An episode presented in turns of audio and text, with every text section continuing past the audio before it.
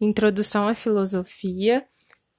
A primeira coisa são os pré-socráticos, que eles começam para quebrar a ideia da mitologia, que era relacionada aos deuses, a explicação das coisas do universo pelos deuses. Então, eles começam, socráticos começam a analisar as coisas a partir da observação da natureza. Por isso se usava a physis. E eles buscavam a arqué, que é o elemento primordial que origina todas as coisas. E eles usavam o logos, que é o pensamento racional. A partir disso, o primeiro que se destaca é o Tales, no século 7 a.C., que acreditava que tudo é um e que tudo provinha da água.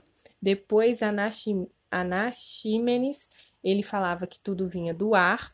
Depois, Anaximandro achava que tudo era ilimitado, falava sobre Apeiron, e a partir dele que começa a se estudar o universo em si, porque ele fala que as coisas são mais amplas do que eles pensavam. Depois, Pitágoras, que acreditava que tudo podia ser explicado pelos números. Demócrito, que fala sobre. A primeira vez que fala sobre átomos, mesmo é, ele cria átomo pensando que era não divisível, apesar de hoje a gente saber que é divisível, foi um dos primeiros a falar sobre isso. E depois dentre os pré-socráticos tem uma, um conflito entre Heráclito e Parris, porque um acreditava que tudo flui, que tudo muda, está em constante mudança o tempo inteiro, porque ele, ele chegou nessa conclusão observando o fogo. E o outro, que é o Parmênides, acreditava que nada muda, que o que é é e o que não é não é. Ele acreditava que a mudança é uma ilusão.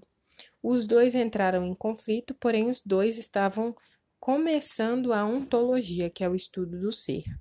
Depois dessas pessoas, é, tinha outro filósofo pré-socrático também, que era o Empédocles, que ele acreditava que as coisas vinham dos quatro elementos: água, ar, fogo e terra. Os sofistas, eles vieram depois e eles eram muito preocupados em desenvolver desenvolver a argumentação retórica. Então, para eles, o mais importante era convencer as outras pessoas, não necessariamente com a verdade, mas convencer de acordo com aquilo que era mais benéfico para eles. Então, é, Sócrates não gostava dos sofistas porque Sócrates tinha uma ideia de que era necessário conhecimento, descobrir a verdade pelo pelo estudo e tal, ter o conhecimento que passa às outras pessoas. E os sofistas, além de se preocuparem mais com uma verdade relativa do que absoluta, eles também cobravam para poder ensinar outros jovens a desenvolver essa retórica, principalmente os jovens interessados em carreira política.